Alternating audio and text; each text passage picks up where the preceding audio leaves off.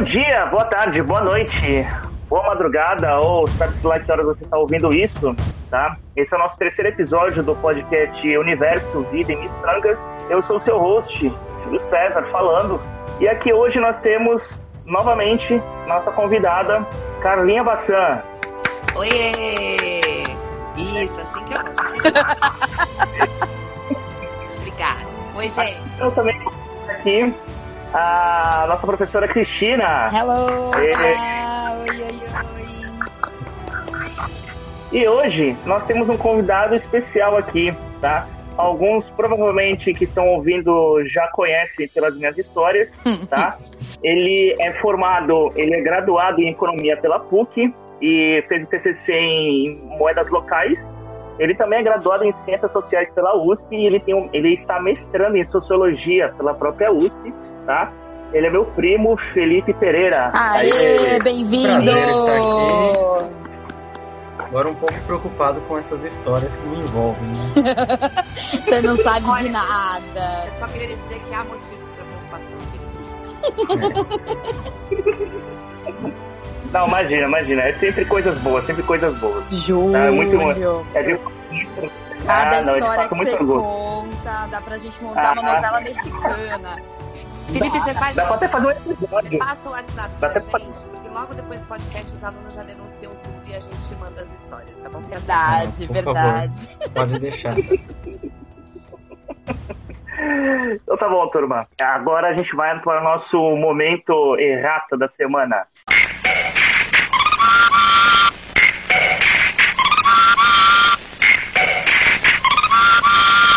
Muito bem, turma. É, recebemos vários elogios e várias críticas tá, sobre é, o nosso último podcast. Eu vou começar pelas críticas primeiro. Tá? É, duas coisas. Primeiro, pediram para que eu brisasse menos, tá? Obviamente. É porque o- o- os filmes eram. É, fazem parte da. É, faziam parte da minha herança, assim, como, como pessoa, e me marcou muito. Por isso que eu ficava brisando, assim, essas Só, coisas. só um comentário, depois eu a vou gente que evitar. do, da humanas e da biológicas é que fuma maconha. Deixa, bom, muito bem comentado. Então, né? É, Felipe também, ele conhece esse filme do Contato e sempre que eu ia assistir esse filme, sempre acontecia alguma coisa e ele sempre, digamos assim, estava presente nessas, nessas épocas assim, e dava muita risada, Deixa. tirava muito sarro. Ele tá aí, ele não me deixa mentir com relação Isso é a isso. verdade. Ei, Mas é um, um ótimo Jogou na filme. fogueira, hein? É melhor do que qualquer filme Então. do, do No- que o Nolan já fez ou fará. Incluindo Interestelar. Ah, tá. Calma, calma, menos, menos. Felipe. O Interestelar, o filme é, é bom, só que o final é uma porcaria, mas tudo bem, né? Deixa quieto. Vamos Felipe, lá. Felipe, não É, alimente, não alimente, Felipe.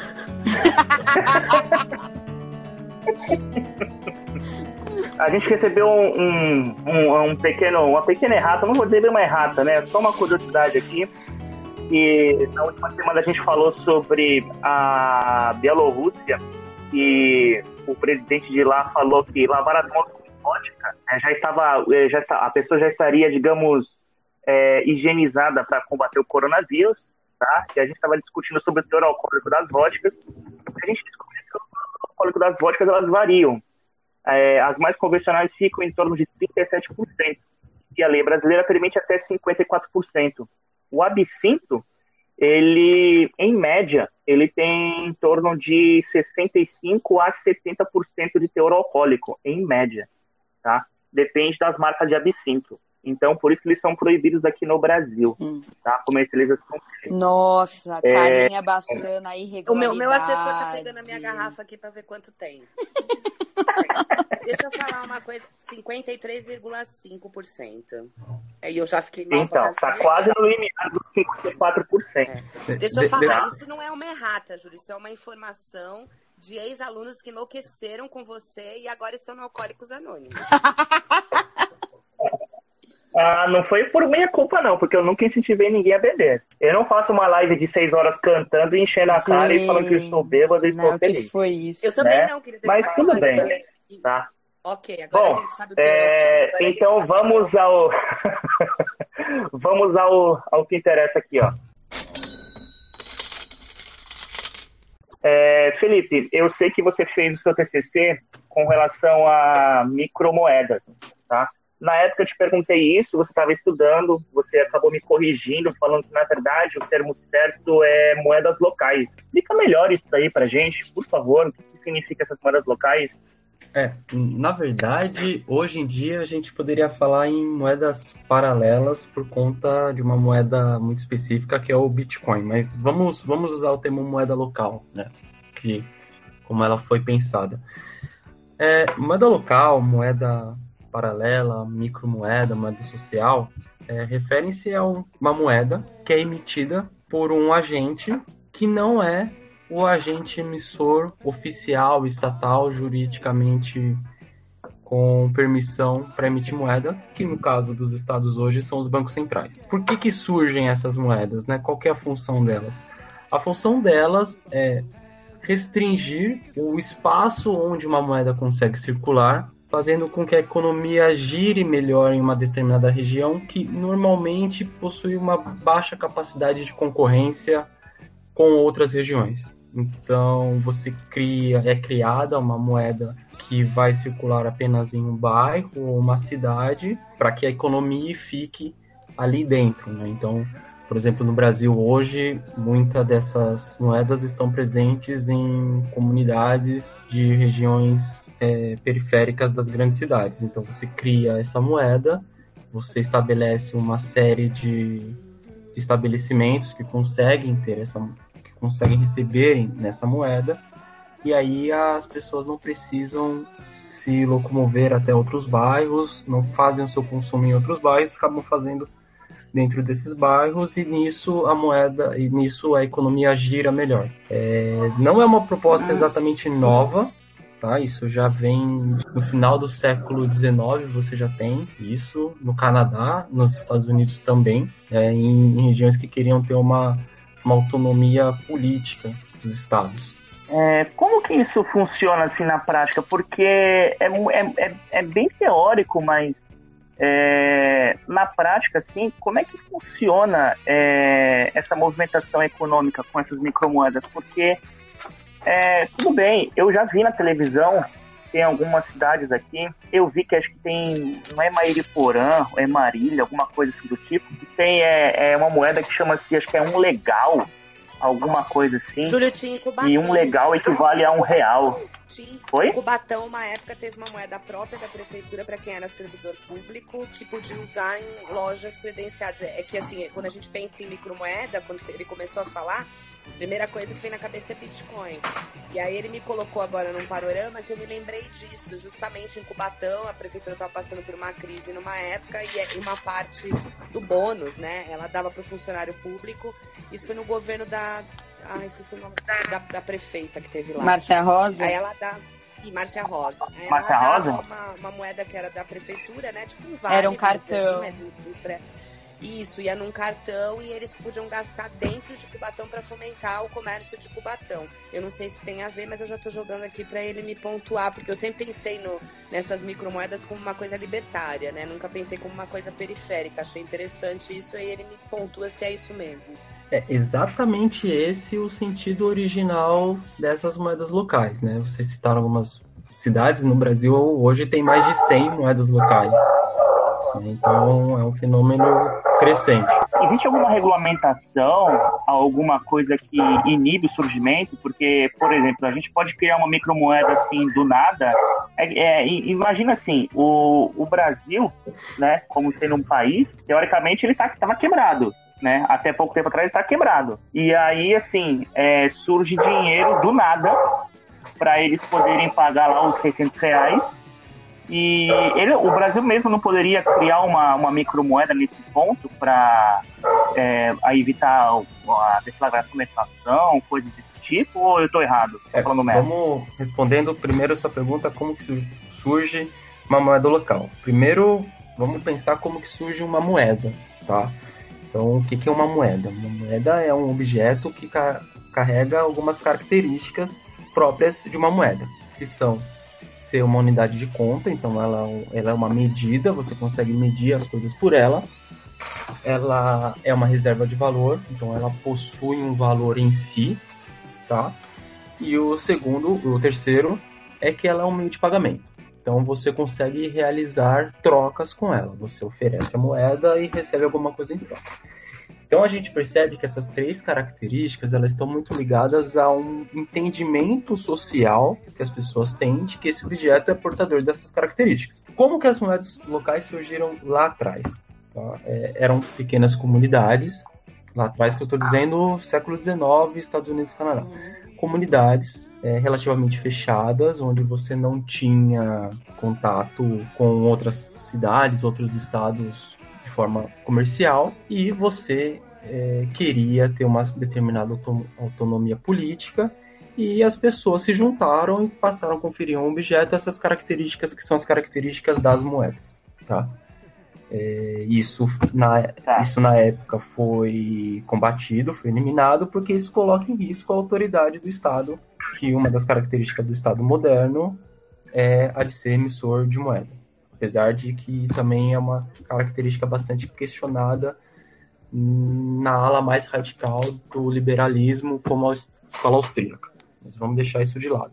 No caso do Brasil, como que isso surge na prática? Alguma entidade, um grupo de pessoas, consegue recursos em moeda, vamos colocar assim, moeda válida, que no caso do Brasil seria o real, consegue essa quantidade de recurso suficiente e, fa e cria uma moeda paralela que ela chama de moeda local. E aí ela começa a oferecer aos comerciantes, normalmente prestadores de serviço, né, a indústria, o setor produtivo não vai entrar nisso, porque precisa ter contato com o fornecedor, é muito mais complicado, e começa a oferecer que se aceite essa moeda paralela. E a pessoa que aceita essa moeda paralela pode depois trocar pela moeda válida, tá? Que aí imagino que seja o que aconteceu em Cubatão que vocês estavam dizendo. Então você contacta uma série de servidor, de, de profissionais, de serviços e comércio e oferece isso para que ela possa depois trocar.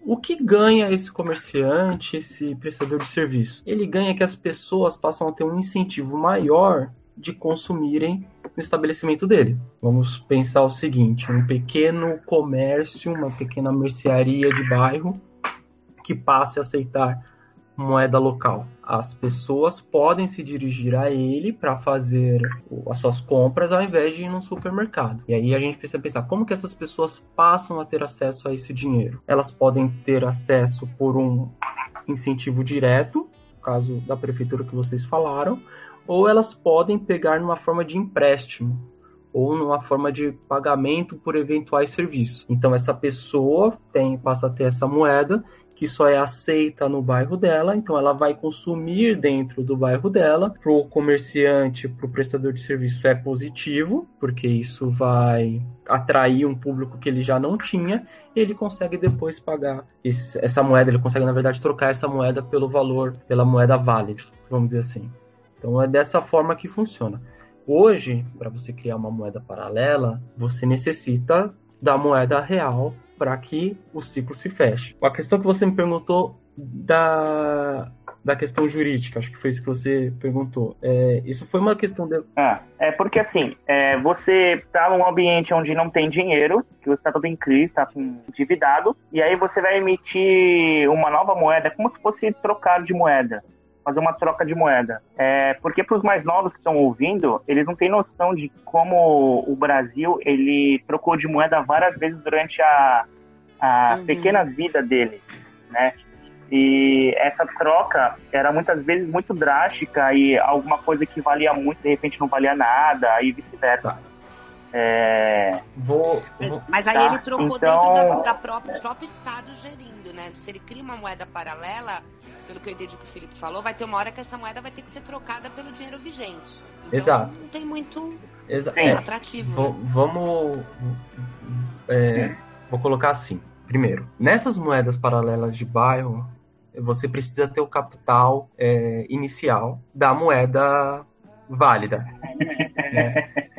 uhum. Então, não é que não há um recurso ali. Existe, mas ou ele tão, está concentrado ou ele está muito difuso. E as pessoas se juntam para poderem criar isso. Então o recurso existe, claro, não É em só, grande só um quantidade. aqui. No, e esse foi o caso de Cubatão. O recurso não existia e por isso não resolveu a moeda, né? Por isso ela não funcionou.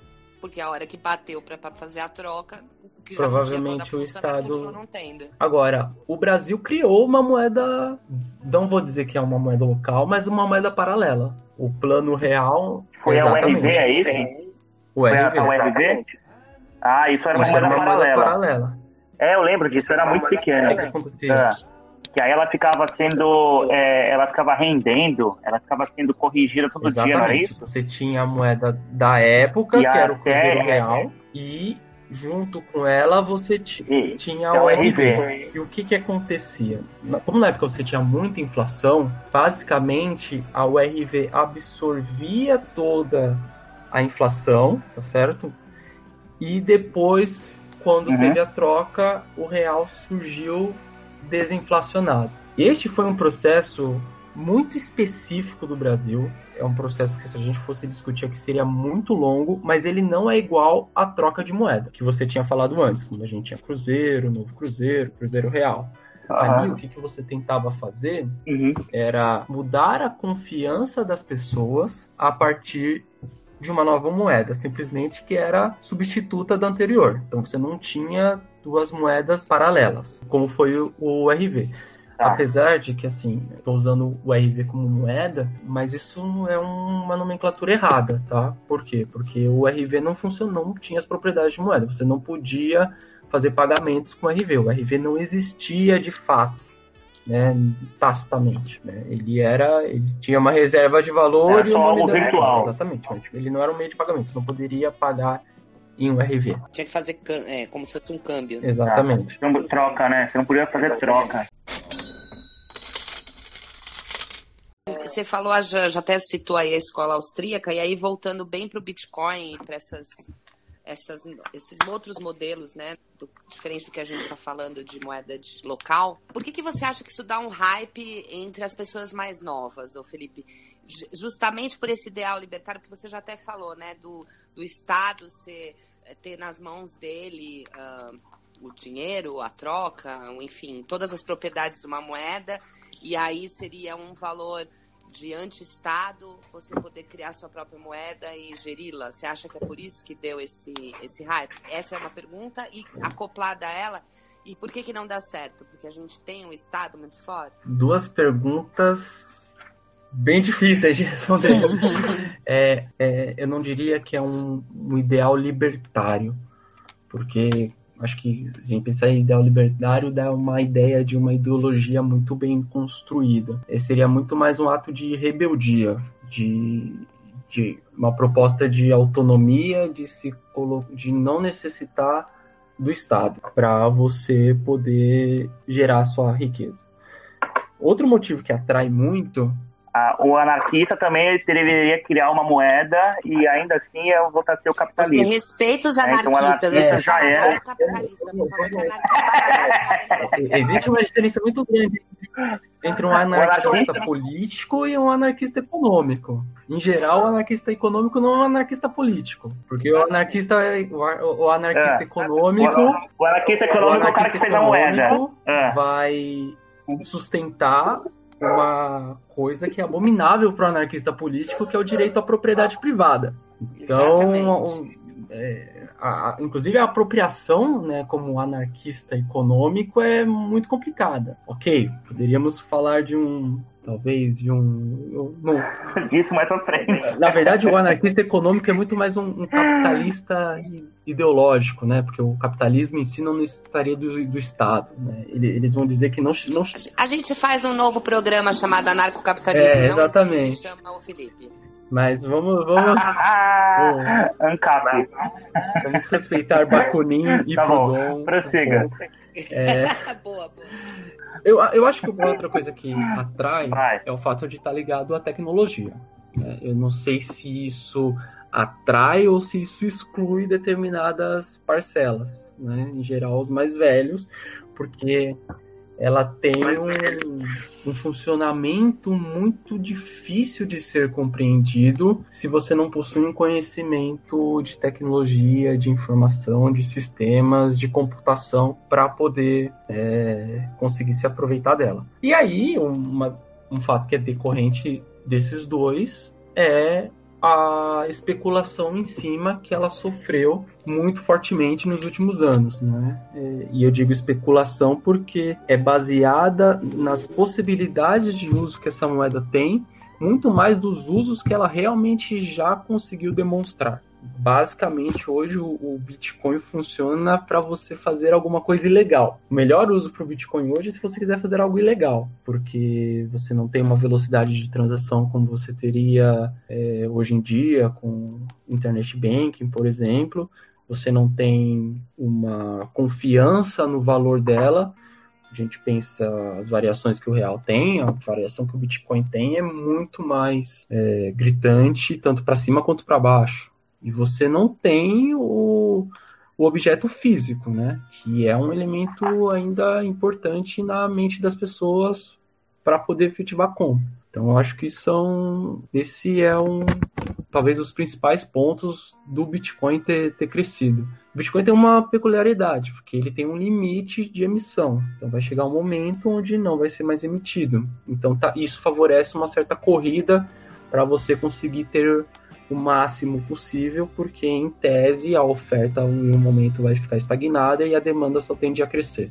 Isso é um dos problemas do Bitcoin, é, teoricamente falando em teoria da moeda. É, eu não lembro qual foi a outra pergunta.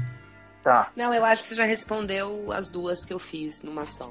Tá? Também eu concordo com o que você falou até aqui. Não, tranquilo. É... Então, é, com relação ao, por exemplo, o governo está pagando lá os 600 reais, se o governo ele anuncia que ele não tem dinheiro, que ele está quebrado, que ele precisa fazer uma série de reformas para economizar, para ter caixa para pagar, essas coisas que parece, é, para muitos parece muito confuso, mas é, da onde que vem todo esse dinheiro assim do nada? É, ele surge do nada. Eu sei que o, o, o, Banco Central ele não pode imprimir mais dinheiro porque vai desvalorizar, vai gerar inflação. Isso é bem, é bem fácil de entender. E o Brasil está meio quebrado e não tem dinheiro, como é que surge dinheiro do nada? É, é, é esse o ponto que eu queria chegar. Se você conseguir responder isso para mim, por favor. Eu, eu acho que a primeira coisa é exatamente a retórica que o Brasil está quebrado. O Brasil não está quebrado. Tá? O Brasil tem um problema de aumento de déficit público, que é um, um problema mundial, inclusive dos Estados Unidos, principalmente nos últimos três anos nos Estados Unidos. E ele tem uma questão que também é mundial, que é a questão da previdência, que é um custo, é um gasto que só aumenta. Mas o Brasil não está quebrado. O Brasil possui reservas, o Brasil é, possui crédito, então ele não está quebrado. Tá? Esse é o primeiro ponto. A, a retórica Felipe. que o Brasil. Oi. Desculpa perguntar, o, qual é a definição real para um país estar quebrado? Um país está quebrado quando ele não consegue pagar as suas dívidas, ou seja, os seus títulos e os seus empréstimos junto a agências internacionais como o FMI. Tá, então, essa seria um país quebrado. Por exemplo, o Brasil, na época de 1994, era um país quebrado, recorria a empréstimos, o processo de privatização, além do caráter ideológico, também serviu para você conseguir acumular é, dinheiro para você poder pagar suas dívidas. Então ali uhum. o Brasil estava real, efetivamente quebrado. Mas... Ele mal pagava os juros, né? Exatamente, não conseguia pagar os juros de suas dívidas. Então, uhum. esse é um país quebrado. Então, a ideia que o Brasil hoje está quebrado ela funciona para você vender ideias de reformas, como a reforma da Previdência e da reforma trabalhista, tá? mas o Brasil efetivamente não está quebrado. Como que um país consegue recursos? É, primeiro, existem as reservas que ele tem, é, em geral você não quer gastar as suas reservas, porque elas devem funcionar em situações de emergência e uma situação de emergência econômica talvez pior do que agora, ou seja, uma, uma, situação que você não consegue gerar qualquer tipo de, de valor, não tem crédito, não tem qualquer outro mecanismo.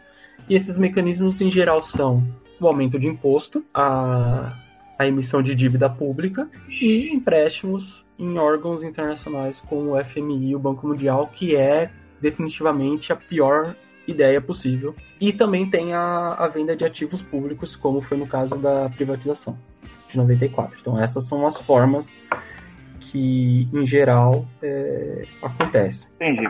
É, só para lembrar, para me corrija se eu estou errado, Carla e Felipe, as empresas que foram privatizadas naquela época, é, se não me engano, a o vale. Banespa foi privatizado. A, não, a Vale foi em 99, por aí, foi mais pra frente. Mas ela foi também privatizada. Abraço. A Vale foi privatizada.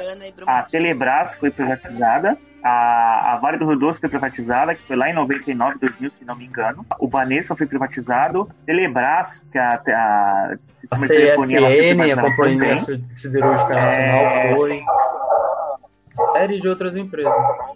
Também foi. Ah, Siderúrgica Nacional é, também mas, foi? Só que é, ah, é, importante fazer aqui a gente é, expressar o seguinte. É, as privatizações de 94 elas foram empresas muito significativas para a indústria brasileira, mas o processo de privatização em números ele continuou inclusive até o segundo governo Lula e no primeiro governo Dilma, porque é difícil falar no segundo governo Dilma, mas o processo de privatização ele vem sendo recorrente no Brasil. Agora você também vai ter uma, uma certa retomada dessa discussão com o governo do, do Bolsonaro. A Vale foi em 97, só a título de informação, do governo do Fernando Henrique, e 94 era o Itamar Franco. Ah. A gente está falando para pessoas que não têm a nossa idade, então é bom deixar claro. Não que eu me lembre disso muito bem, lembro vagamente. Uhum. Tá. Não, eu lembro, eu lembro de discussões direto, o pessoal fazendo piquete na Vale para falar que a Vale é nossa. Deixa eu fazer uma, pontua uma pontuação aqui no que Foi um negócio falou, bem complicado. É, Pode? Nós tivemos privatizações até o final do governo Dilma, tá? É, isso que ele colocou, a gente não analisa muito o segundo governo, porque foi extremamente tumultuado, é que quando a gente tem um governo de frente que deixa claro né, as opções dele, é, a gente evidencia mais. O outro, os outros governos fizeram, mas meio que as escondidas, né? Não que não teve transparência, mas não ficou enfatizando. Mas eu acho legal quando falam isso para a gente tirar essa coisa de que o Brasil já foi um país comunista e que a gente se livrou do comunismo. Gente, comunismo não privatiza e enfim, era isso. E, e, e nem permite os bancos terem recordes de lucros de forma sucessiva, como foi o, o, o governo Lula e o governo é. Dilma. É, e o, o, inclusive os dois, os dois governos Lula inovaram com as PPPs, né, as parcerias público e privada, onde era muito vantajoso para as empresas é, privadas atuarem e bastante oneroso para as empresas públicas atuarem. Então, a gente precisa também dizer isso. O que a gente for, é, normalmente foca no, no governo FHC, nas, nas privatizações, é por conta das empresas que estavam presentes. Né? A, a Vale, a Companhia Siderúrgica Nacional, empresas que atuam em setores muito importantes na economia e que depois das privatizações um pouco por isso também se transformaram em empresas muito grandes. Então há um, todo uma discussão sobre o potencial que essas empresas tinham na mão do Estado. Com relação ao, a, eu estou ouvindo um papo de, é, há um tempo aí sobre esse negócio de renda mínima. É, você tem noção do que, que isso pode acair? Se isso é uma coisa boa? Isso é uma coisa viável, tá? É, e seria, é, digamos assim, ideal a gente fazer isso agora? Seria um momento ideal, já que a gente está numa pandemia e a gente está promovendo uma ajuda de custo para todo mundo que é informal, trabalhador informal, assim. Então, a, a ideia disso, de renda Felipe? mínima é garantir com que, que todas as pessoas possuam o mínimo necessário para viver. É, do ponto de vista da teoria econômica dominante, há muita crítica por conta disso, porque você diz que a teoria diz que, bem, se as pessoas tiverem o mínimo necessário para viver a partir do Estado, elas não vão entrar no mercado de trabalho, você não vai ter mão de obra disponível e aí você vai destruir a economia. Porque a economia né, capitalista moderna é baseada na exploração da mão de obra assalariada, da mão de trabalho assalariada. Então, se essa mão de, de trabalho assalariada não vai até o mercado, você não tem economia. Agora, eu acho tá. muito complicado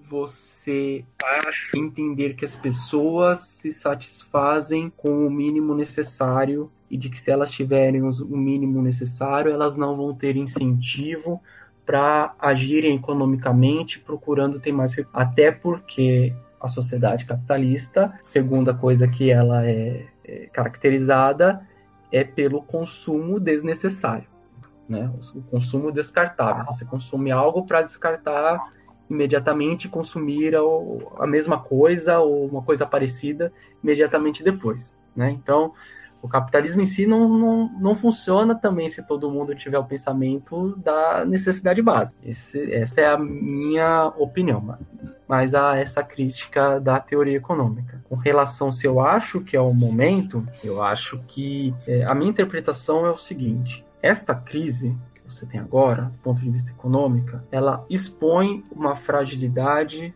do pensamento neoliberal de que o mercado é capaz de corrigir os erros e as imperfeições por si só. Então é necessário. A mão invisível do mercado a, não passou ao A mão invisível, exatamente. É engraçado que, fazendo um, um parênteses aqui, né? É, a, a, ideia de mão invisível as pessoas hoje, usam hoje, mas há um caráter muito religioso na ideia da mão invisível. Né? Adam Smith escocês, vivendo. Calvinista.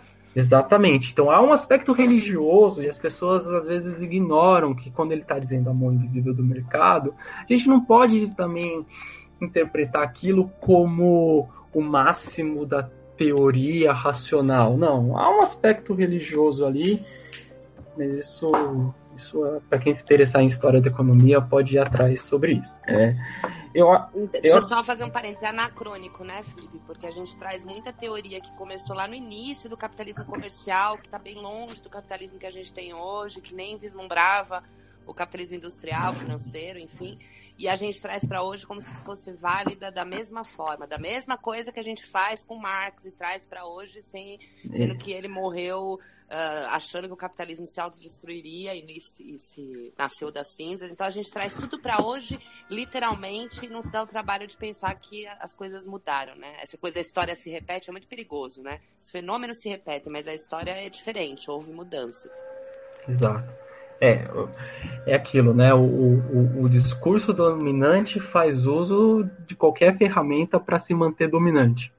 E o anacronismo é uma ferramenta muito muito poderosa, né? A história, o uso, o uso político da história é algo bastante bastante preocupante, principalmente quando a gente às vezes interpreta mal as lições da história. Eu, eu acho que um aspecto muito, particular dessa crise é que desde as a década de 1980 é o maior desafio que as políticas neoliberais estão enfrentando, porque as empresas não estão conseguindo agir sozinhas. Então elas estão indo recorrer ao Estado. Talvez seja o melhor momento para você ter uma, uma discussão sobre renda mínima. A gente precisa lembrar que no caso do Brasil, a, a ideia de renda mínima ela, ela é acompanhada de clivagens sociais muito fortes. Isso, isso seria a mesma coisa que o Bolsa Família ou não tem nada a ver? Sim, seria um, um, pouco parecido, mas o, o, Bolsa Família com certeza não é capaz de garantir uma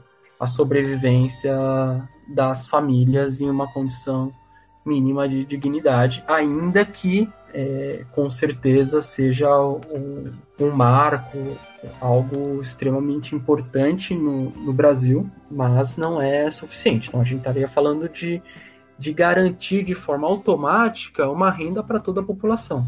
Há uma burocracia hoje do, do, renda mínima, a determinadas condições que você precisa cumprir, e a gente estaria falando de algo é, maior. É, e de, deixa eu fazer a pergunta, as minhas dúvidas sobre o renda mínima tá? Bolsa Família, ele é uma. Eu esqueci o nome, mas você vai saber no jargão. Programa de transferência de renda. Isso, isso aí mesmo. O renda mínima seria assim, ou seja, da onde viria o dinheiro? E segundo, pelo que eu li, pelo que eu escutei o Suplicy falar, é porque assim, eu escutei muito do renda mínima com o Suplicy. Eu adoro ele, sou apaixonada por ele, mas ele fala mais de duas horas e eu acabo dormindo, entendeu? E aí eu perco da onde eu parei. Mas o que acontece? Mas ele sempre frisa que esse é um, é um, um programa que seria para todos, não importa quanto você ganha. E isso me deixa na dúvida se é isso mesmo. E segundo, da onde vem o dinheiro, né? Que foi a primeira pergunta que eu fiz. Agora, eu achei muito interessante que no último programa dele que eu ouvi, ele disse que tem uma teoria é, do pessoal do Mises sobre renda mínima. Que não é uma teoria só, vai, vamos colocar.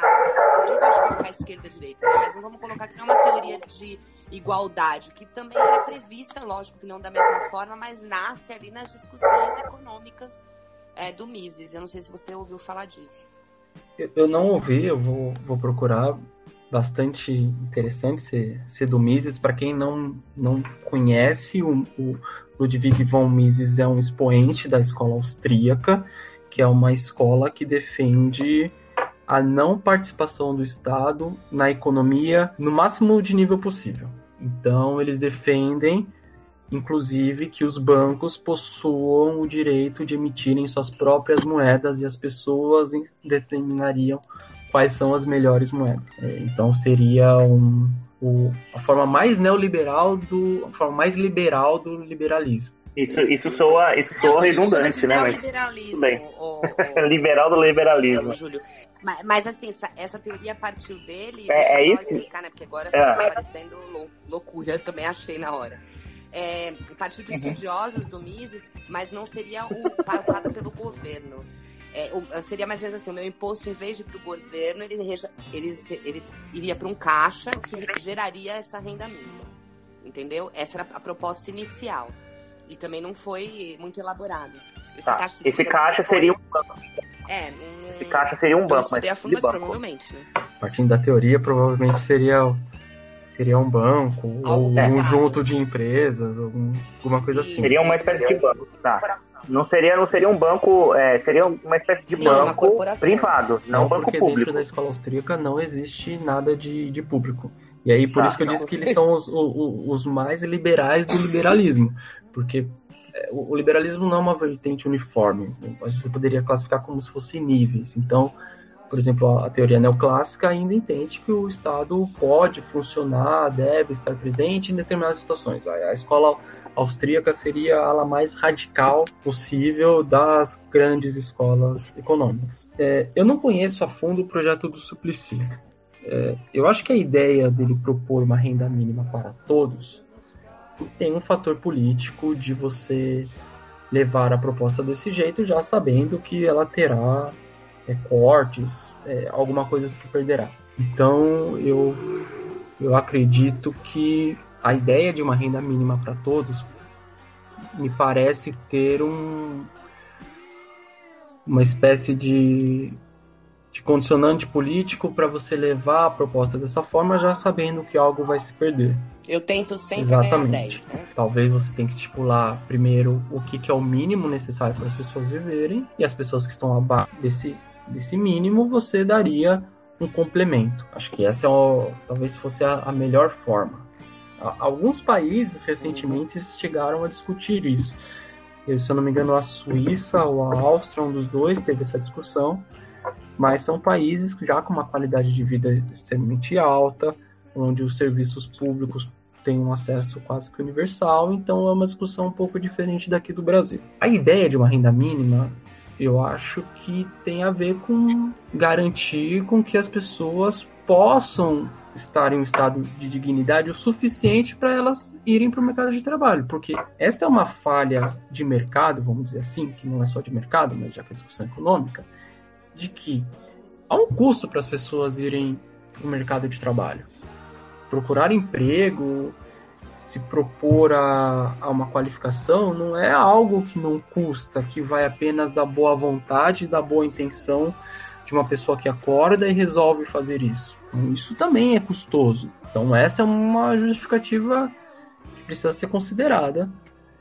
É, quantas pessoas não possuem hoje o mínimo necessário para procurarem um emprego, para se colocarem no mercado de trabalho?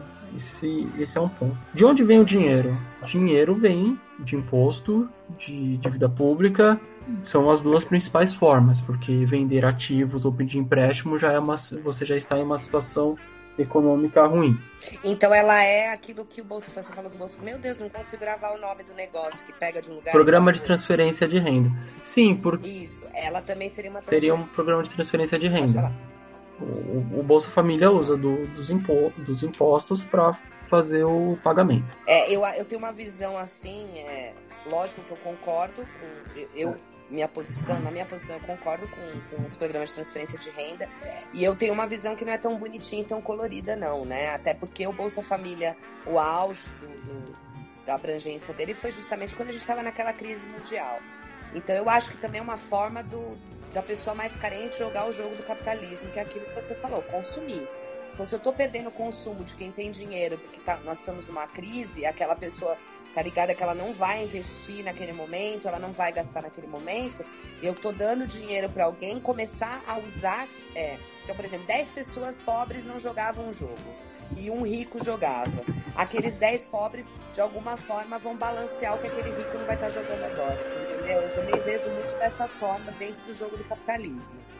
Sim, o, o Bolsa Família não tem nada de, de socialista, de qualquer coisa do tipo Inclusive, o, o Bolsa Família, se a gente for analisar o multiplicador econômico dele, ou seja, é, quantas transações aquele dinheiro faz e os impostos que são gerados por ele, ele é um programa que praticamente se paga. Por quê? Porque as pessoas estão consumindo, as pessoas estão gerando imposto. Então, ele não é um, um programa que não pretende ser capitalista. Ele incentiva o consumo. Claro, com também uma questão social de garantir com que as pessoas tenham que comer, é, tenham o necessário para viver. Mas o Bolsa Família é um programa de inserção das pessoas no mercado de consumo. Como leiga no assunto, né? É, durante muito tempo, pelo menos até o momento, eu achei que ele era mais um programa social bonitinho para mostrar, olha, o governo ele está ajudando os menos favorecidos. E, e, existia uma história, eu não tenho, talvez a Carla possa me ajudar, de que o Bolsa Família inicialmente surgiu com a Ruth Cardoso, que era uma ideia inicial dela, e afins. Com quem? Com a Ruth Cardoso. Hum é, que ela que era muito envolvida com essas questões sociais tal e, e eu não consegui enxergar como com esse parâmetro que ele colocou né tipo ah não é, é para fazer a roda girar então é, a massa acredita a ma é, quando eu falo massa eu falo realmente a massa mesmo independente de que classe social você esteja todo mundo acredita que ele seja um programa social e, e, e, isso é proposital? O governo faz isso para camuflar, porque para não dar explicações? Vou falar minha parte rapidinho, vou jogar pro Felipe essa, essa bomba aí. É, social, até calça é, né, minha querida? Então você ah, compra uma calça social e tá tranquilo. Não, se você quiser botar o nome de social, você bota onde você quiser. Esse da Ruth Cardoso é porque ela era a primeira dama, e geralmente a primeira dama é que cuida dessa parte social, mas é, a mim, pelo menos, chegou que era o Betinho que fez o programa Fome Zero. E aí o, o, Fernando Henrique meio que se apropriou desse, desse programa e depois foi desenvolvido até virar o Bolsa Família. E aí tem uma guerra entre Lula e Fernando Henrique de quem é o pai da criança, justamente por causa desse cunho social.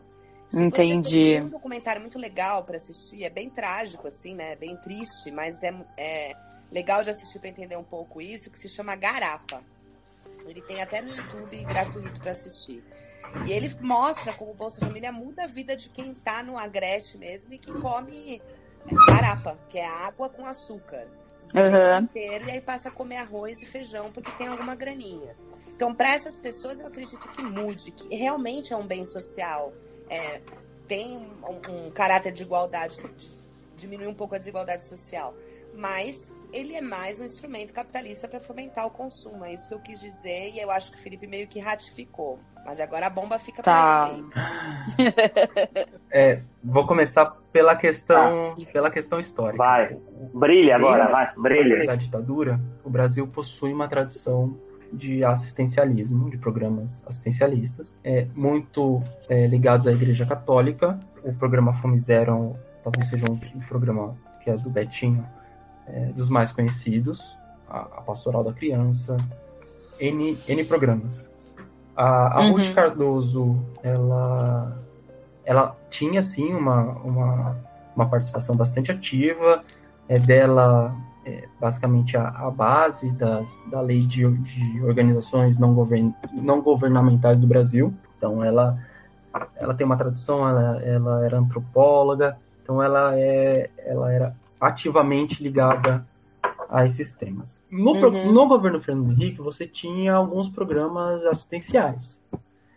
O que o governo Lula fez foi consolidar todos os programas e ampliar a participação das, dos beneficiários. Então, é, quem que é o pai da criança? Vamos dizer que o Fernando Henrique é, estatizou as propostas de assistencialismo, mas não aplicou numa forma na dimensão que o governo Lula conseguiu fazer e com a efetividade que o governo Lula conseguiu fazer.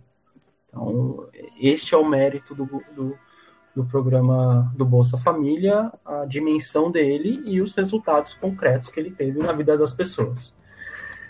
Passando Felipe... pro biológico, um é, um é pai eu ia biológico, o então, outro ia... adotivo. Isso, eu ah, ia é. ser chula, é que o Felipe é tão Outra curto, né, Júlia? O Felipe é tão curto, assim, Henrique, é tu fala tão bonitinho, eu ia falar, um comeu a mãe e o outro tá criando o filho, É, eu, eu, eu, confesso que eu não sei exatamente qual, quais é. termos usar aqui no...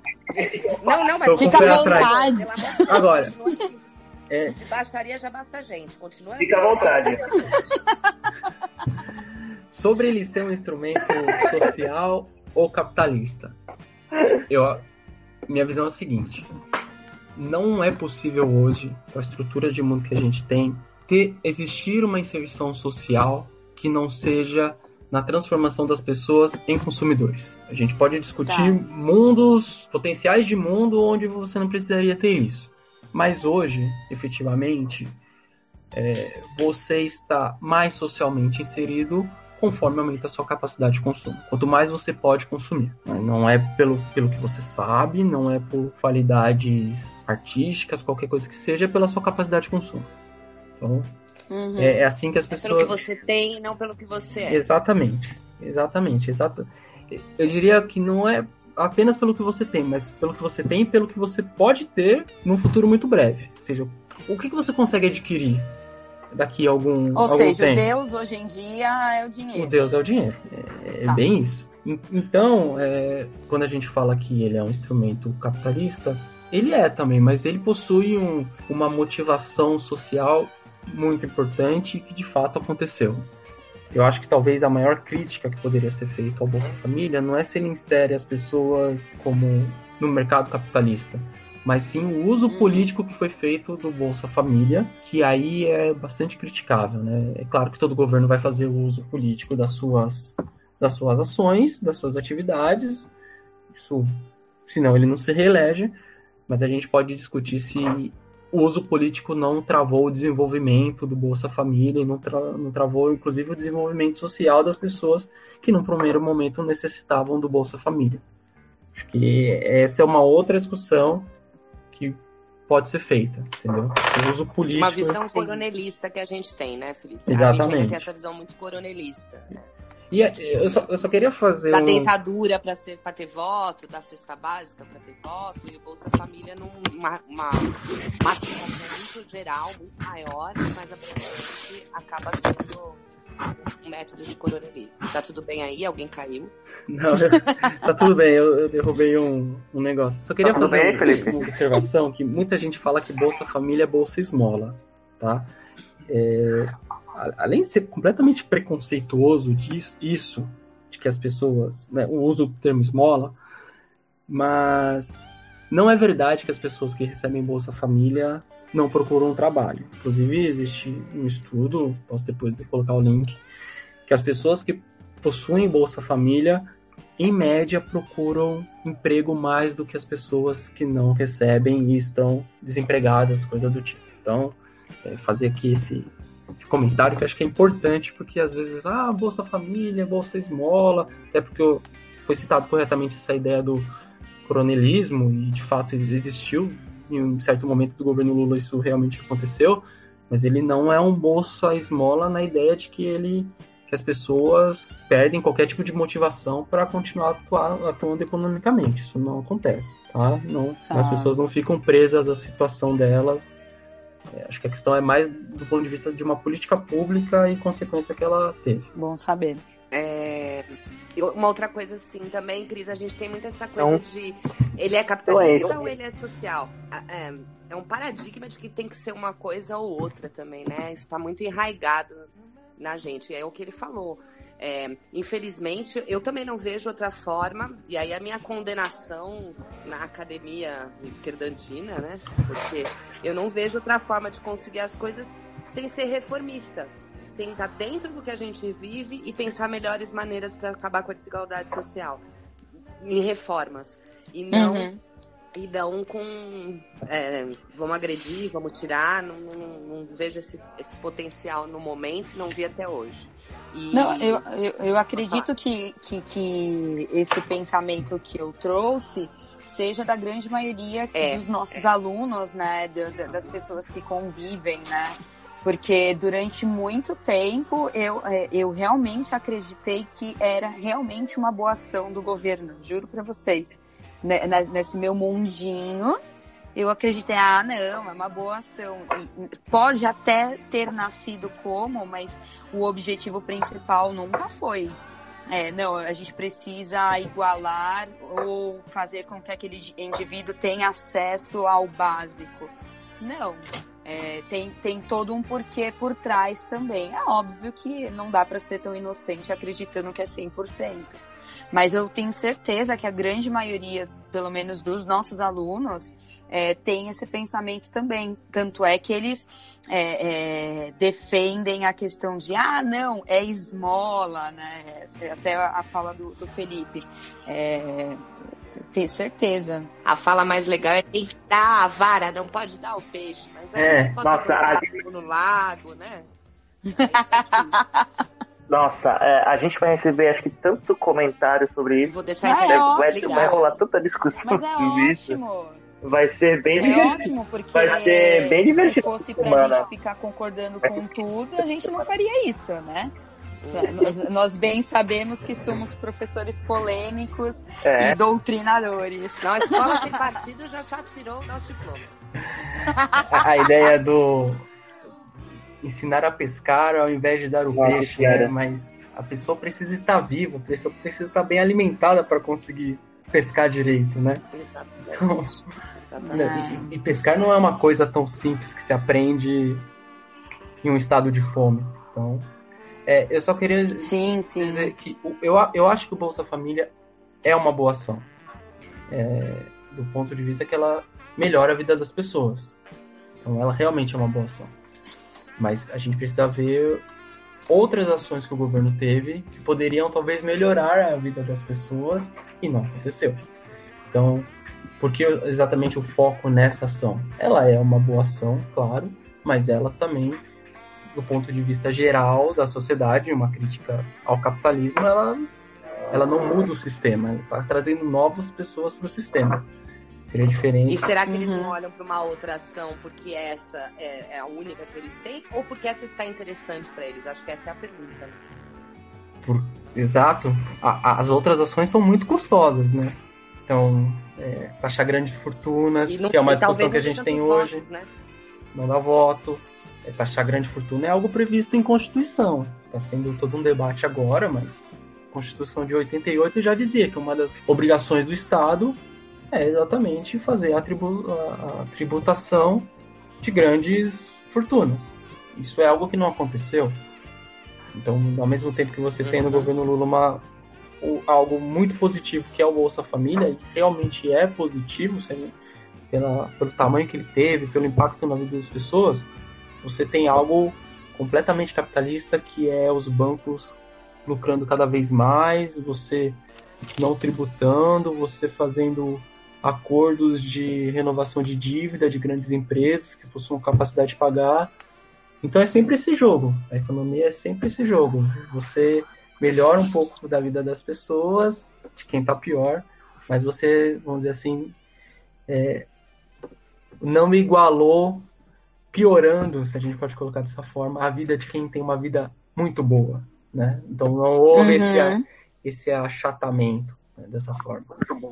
Inclusive, importante dizer, determinados estudos do Brasil dizem que a desigualdade aumentou durante o governo Lula. Por quê? Porque a base da pirâmide achatou, mas o topo da pirâmide afunilou demais. Então, as pessoas deixaram de ser mais pobres, que é algo positivo, merece ser louvado, é algo uhum. que nenhum outro governo tinha feito. Mas os mais ricos ficaram uhum. muito mais ricos. E quais são os impactos sociais indiretos de uma situação dessa? Né, de desigualdade. É, você já foi, já é formado em ciências sociais pela USP, Na USP né? a gente não precisa fazer foi sobre o quê? trabalho de conclusão de curso. Hum. É mesmo, não precisa fazer. É... Não acredito. É Mas é, no meu curso, peraí, pelo peraí, menos. Isso é em qualquer curso? Não, nos cursos da FEFELESH é em geral, no caso de alguns cursos precisam. Curso ah, de estatística eu sei que precisa, por exemplo. Alguns cursos precisam, no curso da, da FEFELESH não. Ah, isso é isso, né? Exato, exato é foda. Nossa, eu já ia, eu já ia falar assim, ai. eu devia ter estudado mais pra ter entrado na USP, então, que caceta, mano. Eu só não vou merece. falar, eu só não vou recorrer a uma gafe do Júlio do primeiro episódio, Porra, então tô, tô... Dele, senão ele ia ver só. Machuca? ela não viu o primeiro episódio, tá? Ah, ela. Exato, ela olhou pra mim e falou: Que isso? Porra é essa? Eu falei: Ah, comecei nada. Ela começou a dar risada também, vou deixar quieto. Ah, isso aí vai virar, vai virar lenda. O primeiro hum. episódio já tem um, um treco pra se falar pra eternidade. Ah, então, tu não, tu não fez. Não. Tu não fez. Não TCC não precisa apresentar TCC nenhum lá. Mas não. aí tem um trabalho, alguma Você só precisa assim, ser aprovado tipo projeto. Não, não é mais nada. Não coloque assim, é muita coisa. Não nada. Nossa. É muita coisa. Eu não chamava pra porrada agora. Não tem que, não tem que, não tem que dançar no, no, no, no terraço do, do... Exatamente. É igual você comentava comigo lá na PUC, artes, que tinha o da turma de artes, é isso? O pessoal de artes ficava... No último, o pessoal de artes fazia performance é, nu. Né? Então, de vez em quando você ia lá, as pessoas estavam passando. Júlia, sobre o que foi o seu TCC? O meu foi sobre fibra ótica. Hum. Foi um TCC em cima embasado de física. Foi em cima de fibra ótica, tá? Porque, assim, eu queria falar sobre geometria não euclidiana, só que na faculdade você dificilmente os professores deixavam você fazer sozinho. É, pelo custo que o TCC gerava para o aluno, em questão de impressão, o tempo que você vai levar para pesquisar, essas coisas do tipo. Então, eles não deixavam você fazer sozinho, fazer em grupo. Então, eu queria sempre fazer algo em torno de geometria não euclidiana ou algo sobre relatividade geral. Então, eu estava sempre pesquisando coisas sobre isso. E aí, o, os demais integrantes do meu grupo eles sempre olhavam aquilo lá, pô, interessante e tal, começaram a pesquisar. Só que aí a gente foi, digamos assim, hum. é, eu fui, na verdade, convencido a gente acredita. de que a gente tinha que procurar. É... Não, é, é, eu fui convencido, tá? Eu, eu não bati o pé porque eu queria fazer geometria euclidiana. Eu já tinha procurado um montão de coisas, já tinha demonstrações para serem feitas e tal. Ia ficar um trabalho, acho que interessante, mas muito teórico e chato. E, olhando assim, era. Assim, eu gostaria muito de ter feito isso, mas ia ficar muito teórico e chato mesmo. E, e convenceram de que a gente tinha que trabalhar algo que tivesse a ver com matemática, com física, só que algo que a gente tivesse prática, que a gente pudesse mostrar na Entendi. prática é, o funcionamento e os procedimentos para isso. Por que, que a gente está aprendendo coisas de matemática Entendi. e de física e aonde que a gente vai aplicar essa prática. E a ideia surgiu da fibra ótica, que na época era algo é, seria revolucionário, tá? E a gente comentou isso no nosso TCC, que futuramente o, a internet, telefone, sinal de TV ia ser tudo por cabo de fibra ótica, que seria muito melhor, muito mais barato e uma imagem e som é, de forma absurda, além da internet. Entendi. Isso essa, ne Cris, essa necessidade do empírico vai matar a ciência ainda, viu? Aí a gente falar tudo isso. Ninguém mais Felipe, faz teoria. você é uma simpatia, você venha sempre, viu, Felipe? Tá? Na verdade, ela tá feliz porque ela não teve que dar a patada. Não, vai por mim. Não, é porque é, qualquer pessoa que faz a área de humanas tem uma, uma certa coisa com, com o empirismo, sabe? Em excesso. Ô, Cris, qual foi o teu? Então, as teorias de Newton foram feitas numa época em que existia uma peste negra. E ele ah, foi então vai lá pra baixo por de um uma e macieira e fica esperando a maçã cair com a solução Tá? do Covid. Ah, Dani. Ah, então. Mas isso Mas é nunca existiu, você então, sabe te disso, né? Isso Inclusive, nunca existiu, Uma frase, de- tá? eu separei A uma Marta frase que tem a nunca- ver com o Newton. É, exatamente, mas Eu, eu, eu exatamente, chega uma de uma frase forma burra. Inclusive, pra falar aqui Então, no final na minha indicação de livro. E você vai ver se não tem social. Ô, Cris, e você? O quê? TCC. Vixe, o meu TCC foi Estudo de Tá bom. Comportamento de Arctocéfalos Australis em Cativeiro. Ah, super. O que, que é isso? É um lobo marinho. Ai, por que não fala lobo marinho cativeiro, Jesus? Porque em biologia a gente precisa colocar o nome científico do bicho. Vai, vou no aquário ver o austrápalo, sei lá o quê. Arctocéfalos australis. É lobo marinho de dois Meu Deus. pelos. Não fala assim, não, hein? Deus do céu, eu não saberia nem falar isso numa banca. E fiz sozinha, me lasquei. Tá ótimo. Ah, tudo bem. Então tá bom. É, a gente vai ficando por aqui, já são mais de uma hora de, de papo, tá? Ah, Felipe Vou deixar voltar. é, essas tretas Por uma próxima favor, por oportunidade, favor. tá bom? Vamos arrumar mais. Agradeço, Obrigado. agradeço ao Felipe por ter é, se disponibilizado, tá? Hoje para gravar com a gente, tá bom? Obrigado, Felipe, por estar aqui com a gente, tá? Obrigado, Carlinha. Obrigado, Cris. Uma feliz Páscoa para todo mundo que tá ouvindo isso. E a gente Até, valeu, obrigado.